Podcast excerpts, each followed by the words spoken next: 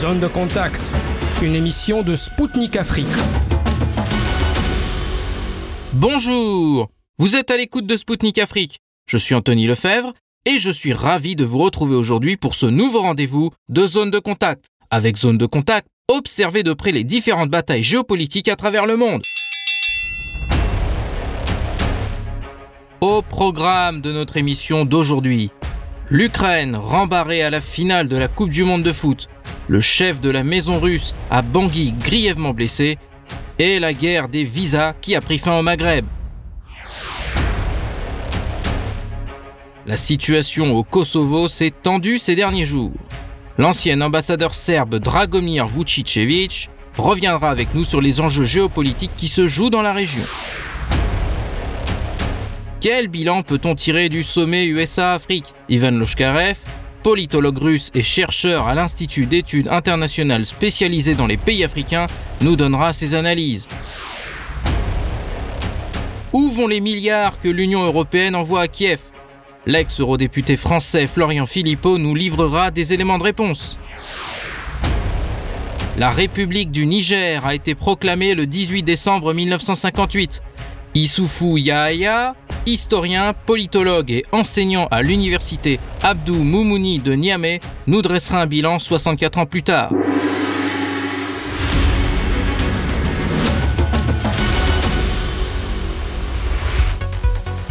On commence cette revue d'actu par Volodymyr Zelensky qui a été refoulé de la finale de la Coupe du Monde de foot. Le président ukrainien souhaitait passer un message aux supporters avant le match. La FIFA n'a pas été de cet avis, l'institution ne souhaitant pas laisser la politique s'immiscer dans les stades. Le bureau du président ukrainien s'est offusqué de cette décision. Il faut dire que Zelensky s'est habitué à s'incruster dans divers événements cette année. On a pu le voir au dernier festival de Cannes, aux Grammy Awards et même à la foire du livre de Francfort. Toutefois, cette omniprésence médiatique n'est pas du goût de tout le monde. La session photo du dirigeant ukrainien pour le magazine Vogue avait créé la polémique et agacé certains observateurs. Finalement, c'est sans Volodymyr Zelensky que la finale au Qatar s'est jouée. L'Argentine s'est imposée face à la France dans un match spectaculaire qui va rester dans les annales de la compétition. On continue avec une escapade à Bangui. Le chef de la maison russe en Centrafrique, Dmitri Siti, a été blessé dans un attentat au colis piégé. Auparavant, le responsable avait déjà reçu des lettres de menaces en provenance de pays étrangers qui lui promettaient des représailles si la Russie ne quittait pas la Centrafrique. Selon l'entrepreneur russe Yevgeny Prigogine, une note accompagnait le colis piégé. Il était libellé la mention suivante C'est pour toi de la part de tous les Français, les Russes se barreront de l'Afrique. Prigogine a appelé le ministère russe des Affaires étrangères à initier une procédure de déclaration faisant de la France un État sponsor du terrorisme suite à cet attentat. Grièvement blessé, le responsable russe a été rapatrié en Russie pour y être soigné. Fait curieux, la veille de l'attentat, les derniers soldats français quittaient la Centrafrique. Le 20 décembre, des employés de DHL ont été arrêtés en République centrafricaine afin d'être interrogés dans le cadre de l'enquête ouverte par les autorités centrafricaines.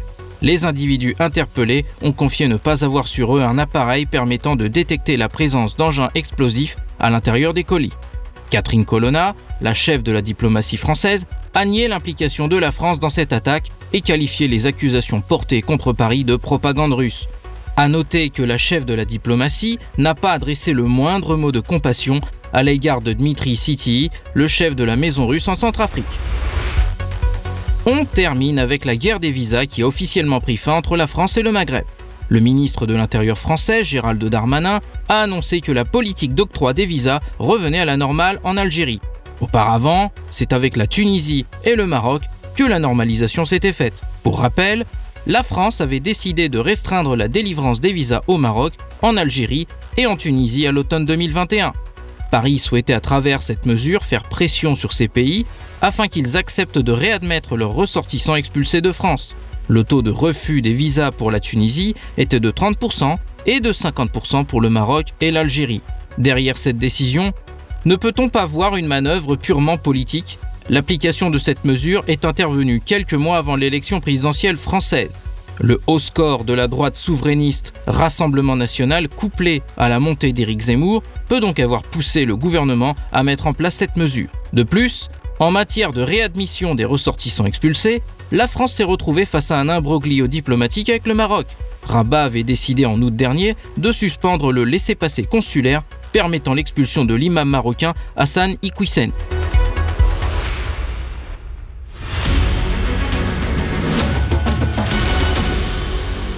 Vous êtes à l'écoute de Zone de Contact sur les ondes de Spoutnik Afrique. Nous allons dès à présent prendre la direction de la Serbie. Ces derniers jours, les tensions entre Belgrade et la République autoproclamée du Kosovo se sont amplifiées. Pour la Serbie, le Kosovo est une partie de son territoire, tandis que les Albanais souhaitent obtenir l'indépendance de la région, tout en étant soutenus pour cela par les Occidentaux. L'origine des animosités dans la région est la décision du gouvernement kosovar d'obliger les détenteurs de plaques d'immatriculation serbes de l'échanger pour des Kosovars, ce que les Serbes du Kosovo ont refusé. L'arrestation de trois anciens policiers serbes soupçonnés de terrorisme par les autorités kosovares a exacerbé davantage les tensions. Les Serbes ont monté des barricades au nord du Kosovo sur les routes menant à Pristina, la capitale de la région. Le président serbe Aleksandar Vucic a exigé à l'OTAN d'autoriser d'envoyer jusqu'à 1000 militaires et policiers serbes dans la région, ce qui n'a pas été pour l'heure autorisé. Dans le même temps, l'Union européenne a tenu un sommet à Tirana. Depuis la capitale de l'Albanie, elle a exhorté les pays des Balkans à prendre position contre la Chine et la Russie. La Serbie dit subir davantage de pression pour ne pas avoir imposé de sanctions contre Moscou. On se penche sur ce nœud de problèmes qui vont au-delà des différents régionaux avec l'ancien ambassadeur serbe Dragomir Vucicevic. Écoutez son entretien pour Sputnik Afrique. Bonjour Votre Excellence, merci d'avoir accepté notre invitation. L'Union européenne lorgne sur les Balkans. Lors du dernier sommet UE-Balkans à Tirana, Ursula von der Leyen a invité les pays des Balkans à prendre position contre la Chine et la Russie. Pour Belgrade, il est impossible de tourner le dos aux frères russes pour des raisons historiques. Pourquoi l'UE se livre à une forme de chantage similaire à celle exercée sur les pays africains? Euh, Oui, ce comportement fait partie intégrante euh, de la politique de l'Union européenne et de l'OTAN envers la Serbie, afin de la séparer de ses amis et de ses alliés traditionnels, en, en utilisant le chantage et la pression pour l'humilier et la mettre sous le contrôle. Ces pressions se renforcent avec le refus de la Serbie d'imposer des sanctions à la Fédération de Russie avec le renforcement de ses relations amicales avec la Chine. Derrière cette politique se trouvent les mêmes facteurs qui, en 1999, ont mené une agression illégale et brutale contre la Serbie. Euh, ce qui explique maintenant euh, que la Serbie renonce à son indépendance et à ses bonnes relations amicales avec ces pays euh, amicaux. Euh, face à toutes ces pressions, la Serbie continue de mener sa politique indépendante et d'améliorer constamment ses relations traditionnellement bonnes et amicales avec la Fédération de la Russie et la République populaire de la Chine. La Serbie coopère activement aussi avec tous les autres pays sur la base de l'égalité et de la mutualité des intérêts, sans aucune condition et dans le respect mutuel. La Serbie reste attachée à la politique d'adhésion à l'Union européenne, militairement neutre et sans adhésion à l'OTAN, ce qui est soutenu par la grande majorité de nos citoyens. La Serbie et la Russie, le peuple serbe et russe sont des amis, des alliés et des partenaires stratégiques de longue date. Cela explique aussi pourquoi la Serbie ne veut pas imposer les sanctions illégales à la Russie sous la pression de ceux qui portent la plus grande responsabilité à la violation la plus flagrante de la Charte des Nations Unies et du droit international en général, comme cela a été le cas lors de l'agression de l'OTAN contre la Serbie en 1999. En outre, la Serbie elle-même a été victime dans un passé récent des sanctions injustement imposées qui ont eu de graves conséquences sur la vie quotidienne de nos citoyens. La Serbie est convaincue qu'aucun problème international ne peut être résolu par des sanctions, ce que confirme l'expérience avec des sanctions imposées à la Russie. Votre Excellence, je voudrais rebondir sur la question de l'OTAN que vous venez d'évoquer. Vous avez dit que la Serbie continue sa voie vers l'Union européenne, mais ne voudrait pas rejoindre l'OTAN. Selon vous, est-ce que ce cas de figure est réel? Est-il possible que la Serbie devienne membre de l'UE sans être membre de l'OTAN? Refusent que la Serbie entre à l'OTAN. Les représentants de l'OTAN reconnaissent cette position et démontrent l'intérêt d'avoir des relations avec la Serbie, mais sans qu'elle soit membre de l'OTAN. Les relations entre la Serbie et le Kosovo sont tendues ces derniers mois. L'UE tente de résoudre le conflit par des pourparlers entre les deux pays. L'arrestation de l'ancien policier Dejan Pantic le 6 décembre a remis les feux aux poudres. Quel est le but de Pristina derrière cette manœuvre? Le Kosovo n'est pas un État, mais sa partie intégrante qui a déclaré euh, illégalement sa sécession. Les pourparlers qui se tiennent euh, sous les auspices de l'Union européenne ne sont pas des pourparlers entre deux États, mais des pourparlers entre des représentants du gouvernement serbe et des représentants des institutions temporaires de Pristina. L'objectif principal de ces euh, pourparlers est de euh, normaliser les relations avec, entre Belgrade et Pristina, d'améliorer la situation du peuple serbe au Kosovo et de protéger ses droits dans tous les domaines. Et que le gouvernement serbe fasse de grands efforts pour résoudre les problèmes dans les relations avec Pristina par les négociations, l'autre partie euh, évite systématiquement. Son principal objectif est d'affirmer politiquement et juridiquement le Kosovo en tant qu'État indépendant. Cette politique de Pristina a été suivie d'une attitude extrêmement négative, voire hostile à l'égard de la communauté serbe du Kosovo. Nombreux exemples euh, toutes ces années dont le peuple serbe a été la victime de cette politique le confirment. Je voudrais rappeler en particulier la violence brutale et le nettoyage ethnique de la population serbe par les extrémistes albanais qui ont eu lieu en, mars 2004. Plusieurs dizaines de Serbes ont été tués, plus de centaines ont été blessés, plus de 4 000 Serbes et autres non-albanais ont été chassés de leur foyer, plus de 800 de leurs maisons ont été incendiées et 35 temples orthodoxes et monuments culturels ont été détruits et gravement endommagés. La terreur des autorités de Pristina sur les Serbes s'est poursuivie au cours des années suivantes avec la violation constante des accords conclus au cours du dialogue qui sont garantis par l'Union européenne. Tout cela est accompagné par les excursions illégales de la police spéciale dans la partie nord du Kosovo où vit la majorité serbe sous, euh, sans le consentement euh, préalable des représentants euh, élus de la communauté serbe. ces incursions illégales sont accompagnées de violences ethniquement motivées, des arrestations illégales, des d'harcèlement constant des Serbes. Cette terreur a récemment culminé avec l'arrestation d'un ancien policier serbe, Diana Pantica, sans aucune, sans aucune raison euh, ni explication. Derrière ces actes illégaux, les autorités de Pristina se cachent leur intention évidente de rendre, la vie des Serbes impossible au Kosovo et de créer des conditions politiques et sécuritaires pour les dire qu'ils n'ont pas de, place pour rester vivre et vivre au Kosovo. Pour, contrer cela, les représentants des Serbes ont pris la décision récemment de, de, se retirer de toutes les institutions et services du Kosovo jusqu'à ce que les autorités de Pristina commencent à mettre en œuvre les accords conclus qui sont garantis par l'Union européenne. Cette décision a été suivie par l'installation des barrières et des barrages routiers dans la partie nord du Kosovo qui sont toujours là. Aujourd'hui est le neuvième jour que les Serbes poursuivent le blocus de la partie nord du Kosovo. Non pas parce qu'ils le veulent,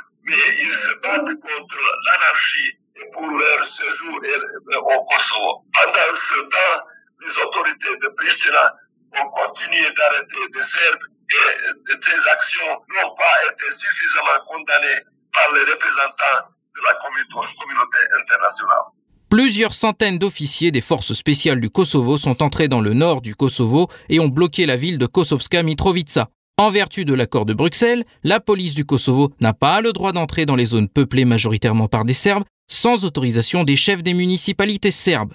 Le 14 décembre, des élus albanais ont créé leur propre administration dans la partie nord de la ville à majorité serbe. Pourquoi l'Occident ferme les yeux sur les agissements de Pristina? Parce qu'ils soutiennent ce qu'ils ont fait pendant l'agression et après l'agression au Kosovo. C'est leur version là-bas euh, qu'ils ont créé pour assurer leur présence euh, constante euh, dans les Balkans. Le président serbe Aleksandar Vucic a déclaré à l'issue d'un conseil de sécurité qu'il demandera à l'OTAN l'autorisation de pouvoir déployer des forces dans la région peuplée à majorité par des Serbes, dans le nord du Kosovo, tout en reconnaissant qu'il y avait peu de chances que celle-ci soit approuvée. Quels recours sont à disposition de Vucic en cas de refus? Comment peut-on apaiser la situation? La résolution 1244 du Conseil de sécurité de l'ONU de 1999 prévoit qu'un certain nombre de forces de sécurité serbes, euh, jusqu'à un millier, doivent être déployées au Kosovo. Au début, il y a eu des tentatives informelles pour mettre en œuvre cette disposition qui a un caractère contraignant pour tous les États, mais cela n'a pas abouti. Euh, sur la proposition du président Alexander Vucic, le gouvernement serbe a soumis à la, à la demande que, conformément à la résolution 1244, euh, un, un certain nombre de militaires serbes de plusieurs, de plusieurs centaines à un millier soient renvoyés au Kosovo. Au Kosovo. Nous sommes convaincus que l'acceptation de cette demande réduirait considérablement la tension et contribuer à une meilleure protection des Serbes au Kosovo. Par cette action, le gouvernement de la Serbie souligne l'importance de la résolution de 1244 et remet cette résolution euh, au centre de son activité diplomatique. Cette résolution reconnaît l'intégrité territoriale de la Serbie et définit le statut du Kosovo comme une large autonomie au sein de la Serbie. Voilà. La présidente de la République autoproclamée du Kosovo, Vjosa Osmani, a annoncé qu'elle soumettrait une demande d'adhésion à l'UE d'ici la fin de l'année. Or, pour la Serbie, cela est impossible car le Kosovo est le berceau de la nation serbe et la Constitution le considère comme une partie intégrante de son territoire. Selon vous, quelles sont les chances d'une telle procédure et comment peut réagir Belgrade?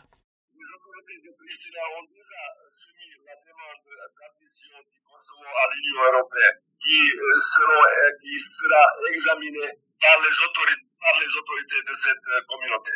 Pristina soumet cette euh, demande dans des conditions de non-respect des accords conclus jusqu'à présent, qui sont garantis par l'Union européenne. Derrière cet acte se cache une tentative de Pristina et de ses alliés occidentaux de légaliser l'indépendance du faux État du Kosovo. La Serbie estime qu'il ne peut pas être admis dans l'Union européenne, car même les règlements de l'Union européenne ne le permettent pas. Il est difficile de s'attendre à ce que la demande du Kosovo soit acceptée, car il y a cinq pays au sein de l'Union européenne qui ne reconnaissent pas l'indépendance du Kosovo. La Serbie s'y oppose fermement et estime que euh, l'éventuelle accession, du Kosovo dans l'Union européenne, européenne violerait l'accord de Lisbonne et que l'Union européenne trahirait les principes euh, fondamentaux euh, sur lesquels elle repose. C'était Dragomir Vucicevic, ancien diplomate serbe pour Zone de Contact. Il est revenu pour nous sur les tensions de ces derniers jours dans la République autoproclamée du Kosovo.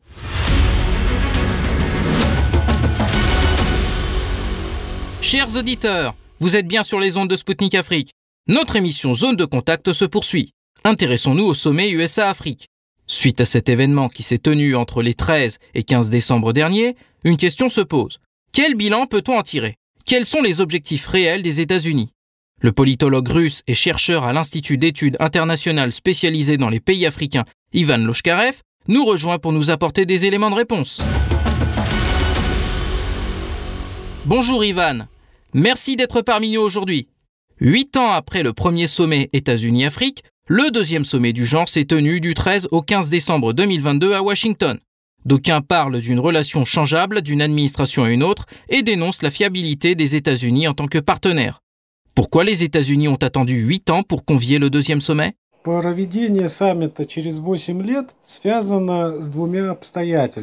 La tenue du sommet après huit ans est liée à deux facteurs. Tout d'abord, l'administration Biden organise régulièrement des sommets avec les dirigeants d'État des différentes régions. Il y a déjà eu des sommets avec les dirigeants des deux Amériques des sommets dans le cadre de l'ANASE, de l'APEC et du G20. Et il y a eu des tentatives d'interagir avec les dirigeants du Moyen-Orient. Somme toute, c'est seulement l'Afrique qui n'a pas été touchée par ces sommets. En conséquence, l'administration Biden veut montrer que, contrairement à l'administration Trump, elle professe une approche qui, selon elle, favoriserait la consolidation du leadership mondial plutôt que l'isolationnisme et l'affaiblissement du leadership qui ont été attribués à l'administration Trump. En ce sens, la tenue de ces sommets est une indication que l'administration Biden veut se démarquer radicalement des politiques de l'administration précédente. Le deuxième facteur est plus situationnel. Il est lié au fait que pour l'administration Biden, tout n'évolue pas dans le bon sens sur les théâtres étrangers. Il est clair que les situations de l'administration Biden d'imposer sa propre version de la résolution de la situation en Ukraine ont échoué. Depuis février, nous voyons tous cette version que l'administration Biden tente par tous les moyens d'orienter dans une direction qui lui convienne. Cependant, elle a échoué jusqu'à présent, comme en témoigne l'avancée des forces pro-russes dans le Donbass et au-delà. En outre, l'administration Biden est confrontée à un retrait totalement raté d'Afghanistan qu'on a déjà comparé aux événements du Sud-Vietnam. Et par conséquent, il est nécessaire de blanchir en quelque sorte son image et d'engranger des succès en politique étrangère. En outre, la relation de l'administration Biden avec ses alliés les plus proches au Moyen-Orient ne fonctionne pas du tout. C'est que la Turquie, comme l'Arabie saoudite, essaient de trouver leur propre ligne indépendante et n'interagissent pas toujours avec les États-Unis, même sur des questions vitales pour les Américains. Ça a bien sûr été une surprise désagréable pour Biden et ceux qui façonnent sa politique étrangère. Enfin, en ce qui concerne l'Asie du Sud et du Sud-Est, il est évident que ces pays cherchent à se balancer entre la Chine et les États-Unis, plutôt que de se ranger sans équivoque du côté des États-Unis contre la Chine. La logique ici est assez simple. Sur la base d'une telle balance, on peut tenter en tout cas de négocier des bonus de part et d'autre. Washington n'aime pas ça. Mais malgré les visites de Kamala Harris au Vietnam, et le récent sommet de Biden avec les dirigeants de la région, aucun progrès n'a été enregistré dans les positions des pays d'Asie du Sud et du Sud-Est. Par conséquent, il ne reste aux Américains qu'à tenter de mettre le doigt sur les opportunités de succès en matière de politique étrangère en Afrique. Tout simplement parce qu'ils ne peuvent plus obtenir un tel succès dans toutes les autres régions du monde. Quant au délai à ces huit ans, le fait est que de 2016 à 2020, c'était Donald Trump qui était aux commandes à Washington. Il professait le principe de l'Amérique d'abord. Et ce principe impliquait la réduction progressive de la présence active des États-Unis dans diverses régions du monde. Par conséquent, la direction africaine a été compressée. La présence militaire américaine sur le continent a également été réduite et certains programmes d'engagement économique ont été supprimés. Par conséquent, l'administration Biden n'a eu que deux ans pour préparer la visite, dont les préparatifs actifs ont duré environ 3-4 mois depuis que le secrétaire Blinken a visité plusieurs pays du continent en août. Quels sont les objectifs réels que vise l'administration Biden en organisant ce sommet? En ce qui concerne les objectifs de l'administration Biden dans l'organisation du sommet, je voudrais mettre en évidence trois objectifs principaux.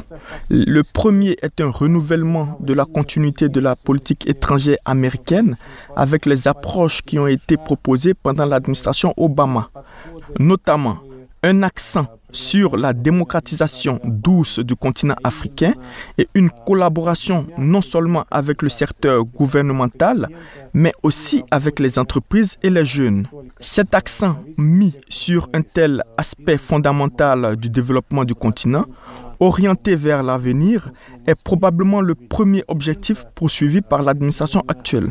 En ce qui concerne les deux autres objectifs, nous devons bien sûr noter la promotion de l'agenda anti-russe et la consolidation des formules pensives présentées dans les résolutions de l'Assemblée générale de l'ONU au niveau bilatéral et multilatéral.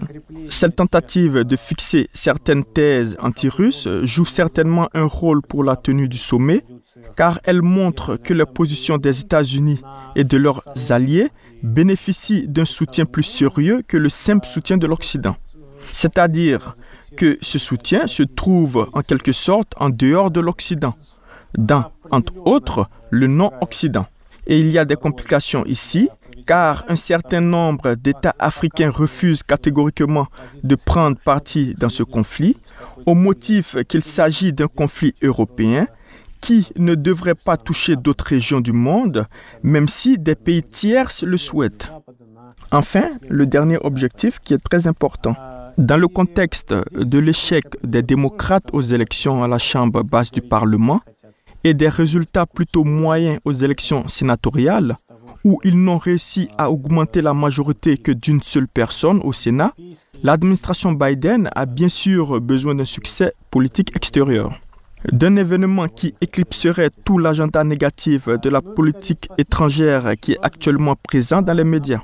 Il s'agit notamment des révélations sur la censure pendant la campagne électorale de 2020, des scandales autour du fils du président des États-Unis, de la décision plutôt controversée de l'administration Biden sur la régulation des migrations et le contrôle des frontières. Il convient de mentionner aussi, par exemple, des problèmes budgétaires que l'administration Biden aborde en émettant plus de dollars et en faisant ainsi grimper l'inflation, poussant une partie importante des Américains davantage encore dans la pauvreté.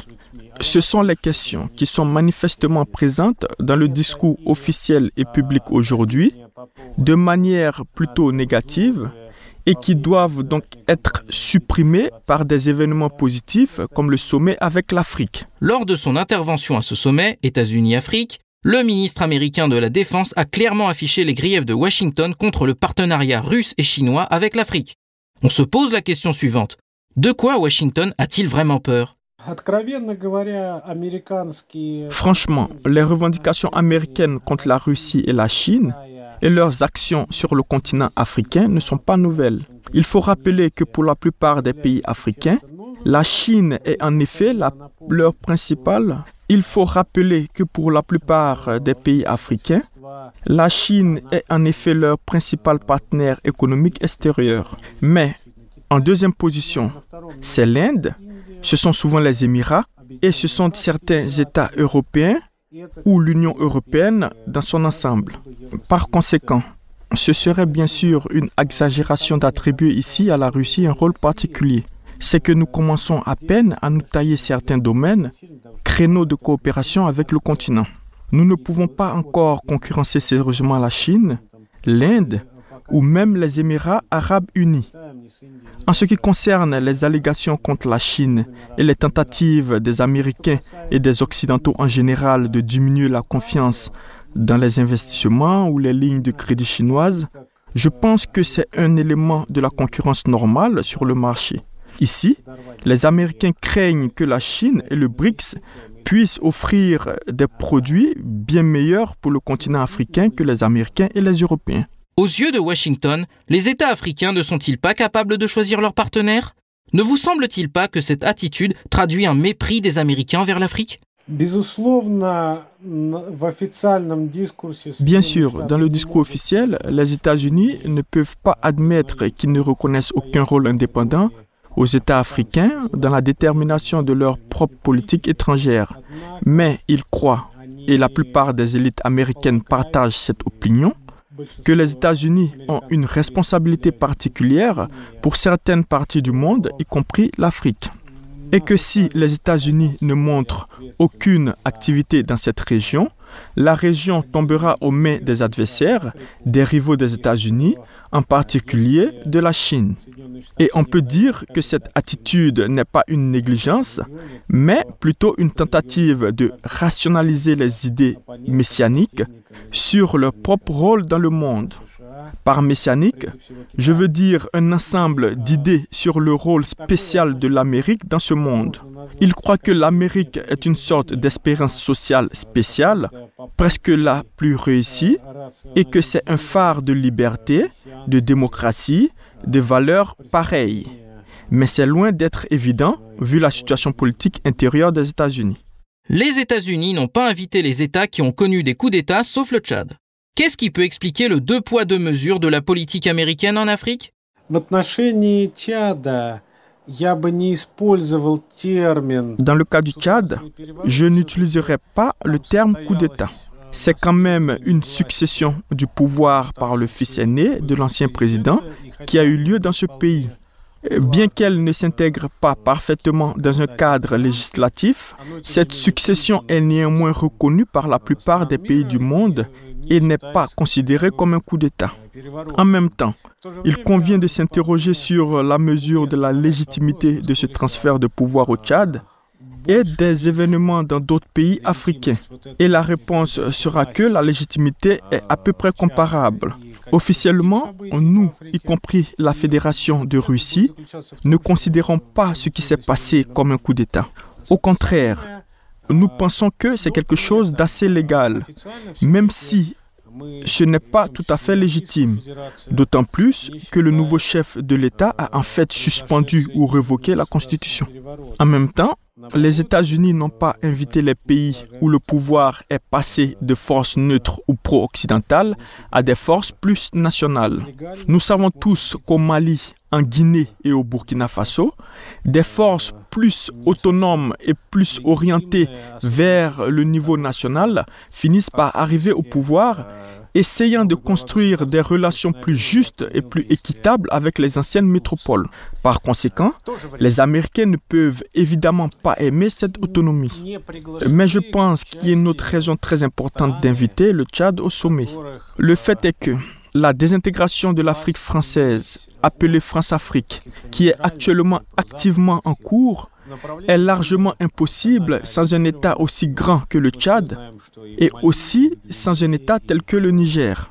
Mais si, dans le cas du Niger, les Français et les Américains ont une présence militaire importante dans le pays, qui peut arrêter toute menace politique ou économique possible, il n'y a pas de présence militaire au Tchad. Et bien sûr, certaines mesures de soutien politique sont nécessaires pour retarder, stopper l'effondrement de la France-Afrique.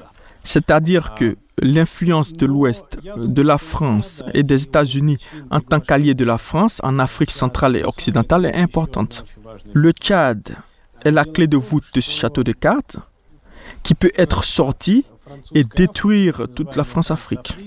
Compte tenu de ce facteur, les Américains essaient de sauver ce château de cartes et par conséquent d'accorder une attention particulière au Tchad.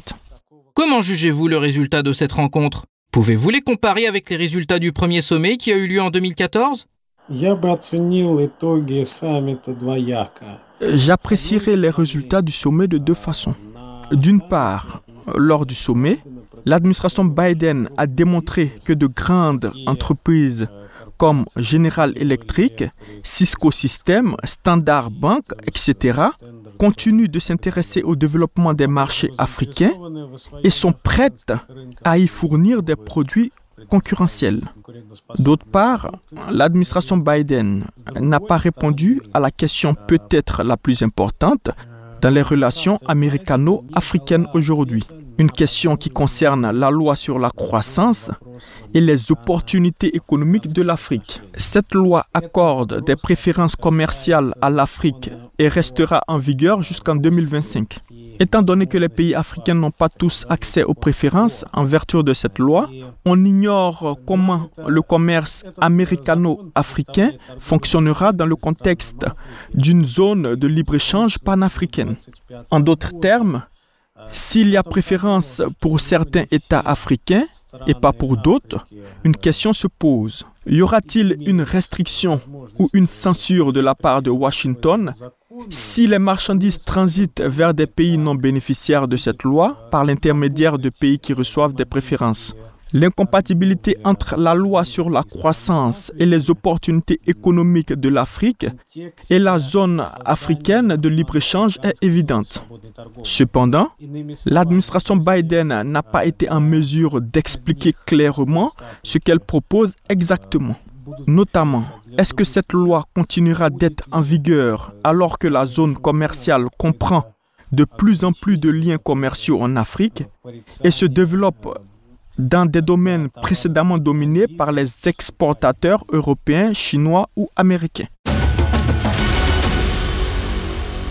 C'était Ivan Loshkarev, politologue russe et chercheur à l'Institut d'études internationales spécialisé dans les pays africains pour zone de contact. Il a commenté le récent sommet USA-Afrique qui s'est tenu du 13 au 15 décembre dernier à Washington.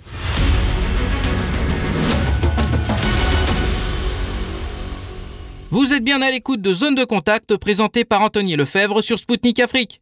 Prenons sans plus tarder la direction de Bruxelles et de la Commission européenne. Alors que l'année 2022 arrive pas à pas à son terme, le moment du bilan est venu. Durant cette année, l'Union européenne a soutenu financièrement l'Ukraine. D'ailleurs, elle vient d'accorder 18 milliards d'euros supplémentaires pour Kiev. Toutefois, face à cette situation, plusieurs questions se posent. Comment cet argent est utilisé et où il atterrit au final? L'ex-eurodéputé français Florian Philippot, actuel président du parti français Les Patriotes, est une des personnalités politiques qui dénoncent ce manque de transparence. Pour Zone de Contact, il livre ses analyses de la situation. Écoutez notre entretien. Bonjour, monsieur Philippot. Merci d'être avec nous aujourd'hui. Sur Twitter, vous avez encore une fois récemment soulevé la question de l'aide financière à Kiev. Votre question sur le moindre bilan de l'utilisation par Kiev des milliards d'euros déjà envoyés reste sans réponse. Pourquoi Paris et Bruxelles ferment-ils les yeux sur ce problème? En effet, alors que nous avons l'habitude d'évaluer euh, l'utilisation de chaque centime d'argent public, nous avons une cour des comptes, nous avons des inspections, nous faisons beaucoup de rapports, eh bien on constate que sur les milliards, des sommes euh, extravagantes, 18 hein, milliards promis par l'Union européenne en 2023 à l'Ukraine, eh bien, il n'y a jamais d'évaluation, il n'y a même pas de débat, on peut même pas poser la question. Or, où vont réellement ces milliards? Nous savons que l'Ukraine est un pays très corrompu, donc il est légitime de penser qu'il y a des détournements d'argent. On sait que le président Zelensky lui-même a été impliqué dans des affaires euh, louches, euh, confère les Pandora Papers en 2021. Donc, euh, à tout le moins, il serait bon de faire un bilan avant de continuer. Et, question ultime, est-ce que ça sert vraiment la paix?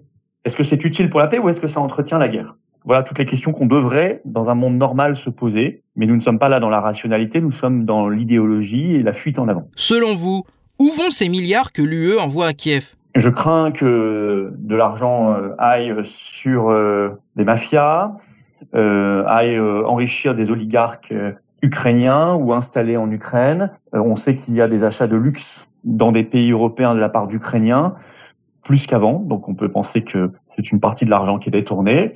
Euh, je, je pense que cet argent va peu au peuple et ne sert pas vraiment la paix, en tout cas.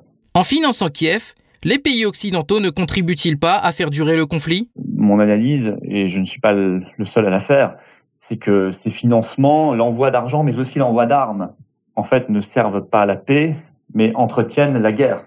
Si on voulait servir la paix, on se mettrait autour d'une table, on, reprendrait les questions euh, qui sont latentes depuis des années et des années, on les connaît, euh, qui avaient déjà été posées par les accords de Minsk et Minsk II, euh, et on réfléchirait sérieusement. Mais c'est pas du tout ce qui est fait.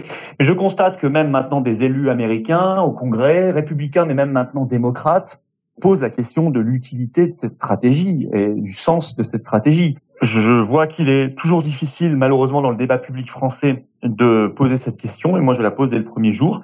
Je suis convaincu que l'objectif de ces envois d'armes et d'argent, ça n'est pas de chercher la paix, mais c'est d'entretenir le plus artificiellement et le plus longuement possible euh, un conflit qui sert d'abord les intérêts américains par euh, l'envoi, euh, l'achat d'armes par des pays européens à l'Amérique par la déstructuration complète des relations énergétiques entre la Russie et les pays européens au bénéfice de l'énergie américaine, du gaz notamment, et par le, chaos économique et industriel dans les pays européens au bénéfice de l'industrie américaine et de l'économie américaine. Voilà ce que je crois. Emmanuel Macron a indiqué que l'Inflation Reduction Act des États-Unis risquait de fragmenter l'Occident. Ne croyez-vous pas que ce programme américain fait courir un risque direct d'affaiblissement économique de l'Europe? Je pense que de manière très opportune, les États-Unis profitent de la situation qu'ils ont eux-mêmes créée en aggravant la situation par cette loi, euh, la loi de réduction de l'inflation, qui en fait est une subvention massive, des centaines de milliards de dollars à l'industrie américaine, au moment où les États-Unis savent bien que les industries des pays européens sont en train de chuter, l'Allemagne, la France, etc. Au moment où euh, les Américains euh, nous vendent leur gaz quatre fois plus cher qu'ils ne le vendent à leurs propres industriels. Donc c'est euh, un moyen pour les États-Unis d'aggraver l'écart entre les pays européens et eux-mêmes à leur bénéfice, de provoquer des délocalisations d'entreprises vers les États-Unis tout en sachant que l'Union européenne ne bougera pas le petit doigt, puisque dans les traités européens, il est écrit qu'il faut faire du libre-échange, que le protectionnisme euh, en interne comme en externe est interdit, et que les aides d'État sont extrêmement euh, encadrées, contrôlées. Donc en fait, les États-Unis provoquent et précipitent l'effondrement des industries euh, européennes. ils le font voilà dans leur intérêt. À la limite, on peut même pas les blâmer, ils jouent leurs cartes. Par contre, on peut blâmer nos dirigeants qui trahissent nos intérêts nationaux, ça c'est évident. C'était Florian Philippot, homme politique français. Il est revenu à notre micro sur le manque de transparence de l'utilisation de l'aide européenne accordée à Kiev. Chers auditeurs, le moment est venu de faire une courte pause. Nous revenons après une brève interruption avec le professeur Issoufou Yahya, historien, politologue et enseignant-chercheur à l'université Abdou Moumouni de Niamey au Niger nous nous pencherons sur l'anniversaire de la proclamation de la République du Niger. A tout de suite sur les ondes de Spoutnik Afrique.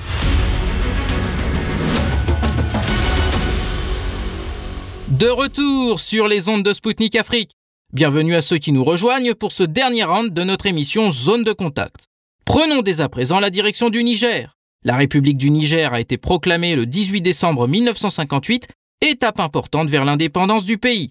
Qu'est-ce qui a changé dans la vie des Nigériens 64 ans plus tard? Ont-ils réussi à prendre leur destin en main? Le professeur Issoufou Yahya, historien, politologue et enseignant-chercheur à l'université Abdou Moumouni de Niamey au Niger, est parmi nous pour nous apporter ses décryptages sur zone de contact. Écoutez notre entretien. Bonjour professeur, merci d'avoir répondu à notre invitation. Il y a 64 ans, la République du Niger a été proclamée. Comment cette date a changé la vie des Nigériens? Malheureusement, quand on constate ce qui se passe aujourd'hui au Niger, on répondrait par euh, la négative. La vie du Nigérien n'a fondamentalement pas changé à partir du moment où cette proclamation d'indépendance a été octroyée. Elle n'est pas le fruit de véritables luttes, puisque le Niger, comme beaucoup de pays euh, voisins, a eu gratuitement, si on peut le dire, son indépendance. Il ne l'a pas euh, arraché, il l'a eu de la France qui avait ses propres problèmes et qui avait aussi euh, des problèmes au niveau donc du droit international puisque il fallait euh, que ce pays euh, change euh, de fusil d'épaule. Maintenant, entre 58 et aujourd'hui, je pense que euh, le Nigérien n'a connu que la galère. Le Nigérien n'a connu que des régimes, on peut dire, plus dictatoriaux les uns les autres. En dehors d'une toute petite parenthèse, et ça, chacun peut euh, voir ce sillon en fonction de là où il se positionne. Est-ce qu'après plus de 60 ans d'indépendance, les Nigériens ont-ils réussi à prendre leur destin en main? Malheureusement, c'est peut-être même tout le contraire. Aujourd'hui, le destin du Niger est entre les mains des internationaux, en particulier des Français, puisque le pays, pendant les dix années du président Esfo au, pouvoir, s'est aligné sur les désidératas des Occidentaux. Ce qu'ils veulent est devenu euh, loi au Niger et euh, l'actuel président de la République, quand bien même il semble ouvert aux structures de la société civile, quand bien même il a, euh, en tout cas sur la forme, la volonté d'aller de l'avant, malheureusement, il est prisonnier de la, de son parti politique, il est prisonnier de son, du système, il est prisonnier euh, de l'ancien président. Donc, les dix années qui se sont écoulées ont été euh, dix ans de dictature puisque euh, l'ancien président n'a jamais été un homme de dialogue. Il s'est taillé une image euh, fictive de démocrate à l'extérieur et à l'intérieur, c'était un véritable euh, dictateur que euh, les Occidentaux adoubaient. Donc, le, Niger véritablement n'a pas son destin à main depuis quasiment une douzaine d'années. La seule fois où il a tenté d'avoir son destin à main, on, peut euh, dire qu'à l'époque du général Kunti, quand même, même dictateur, le Niger avait beaucoup d'audience et de respect. Maintenant, avec l'ancien président Tanja Mamadou, il y a eu une tentative de reprise à main du destin, mais il a été renversé par un coup d'État dont bon, chacun apprécie diversement puisque il, est, il était à la fin de son mandat et a voulu remplir. Alors les dix années qui ont suivi ce coup d'État a été vraiment des années d'infiltration du Niger à la politique internationale et en particulier au giron français. Dans votre interview à TV5 Monde Afrique en 2021, vous avez mentionné une mainmise des intérêts extérieurs sur la souveraineté du Niger. De quels intérêts extérieurs vous avez parlé? Je pense que depuis euh, une douzaine d'années, le Niger s'est totalement aligné sur la politique et les désidérateurs de la France. Depuis que le président Issouf est venu au pouvoir, tout ce que les Français voulaient, ils l'ont obtenu. Euh, politiquement, économiquement, sécuritairement, puisque euh, les Français ont installé leur base là où ils voulaient. Ils font ce qu'ils veulent de l'uranium du Niger ils ont fermé les mines, ils ont délocalisé leur société et aujourd'hui, euh, je crois que le Niger est devenu tout entier une base au service euh, de la France et de sa volonté d'expansion hégémonique euh, en Afrique. Il semble qu'aujourd'hui, au niveau officiel, à la différence de plusieurs autres pays du Sahel, le Niger ne cherche pas à minimiser l'influence de la France. Mais, tout comme par exemple au Mali ou au Burkina Faso, la jeunesse nigérienne se prononce ouvertement contre la présence française.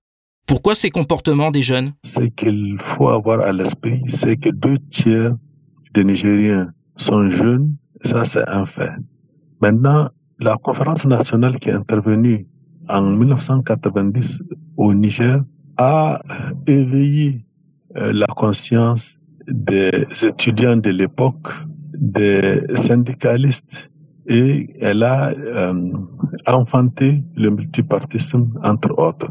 Mais fondamentalement, la jeunesse nigérienne, elle est éveillée, elle est consciente et elle est aujourd'hui le fer de lance pour dénoncer la même mise des intérêts occidentaux au Niger.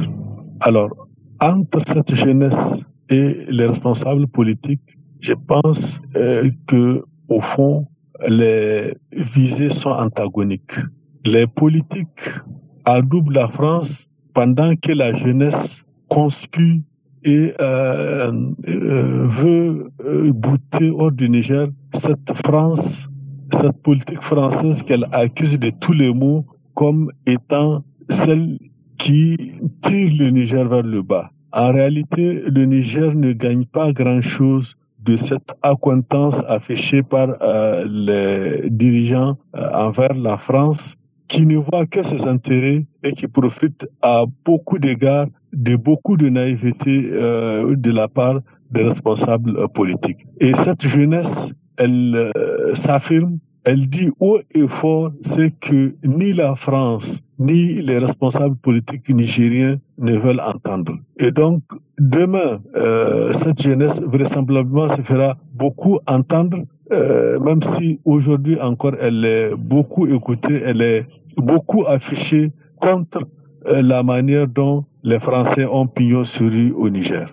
En définitive, la jeunesse nigérienne, elle honore, elle est consciente et je pense que demain, rien ne se fera sans elle. Je pense aussi euh, profondément que cette jeunesse augure d'un avenir radieux pour le Niger.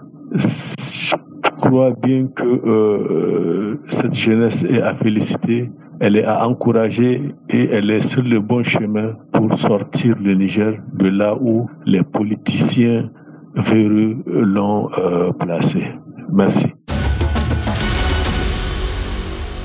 C'était le professeur Issoufou Yahaya, historien, politologue et enseignant-chercheur à l'université Abdou Moumouni de Niamey au Niger. Il est revenu à notre micro sur les 64 ans de la proclamation de la République du Niger. Chers auditeurs, Zone de contact touche à sa fin aujourd'hui. Rassurez-vous, moi Anthony Lefebvre, je vous retrouve très prochainement aux commandes de l'émission. D'ici là, portez-vous bien. Zone de contact, une émission de Spoutnik Afrique.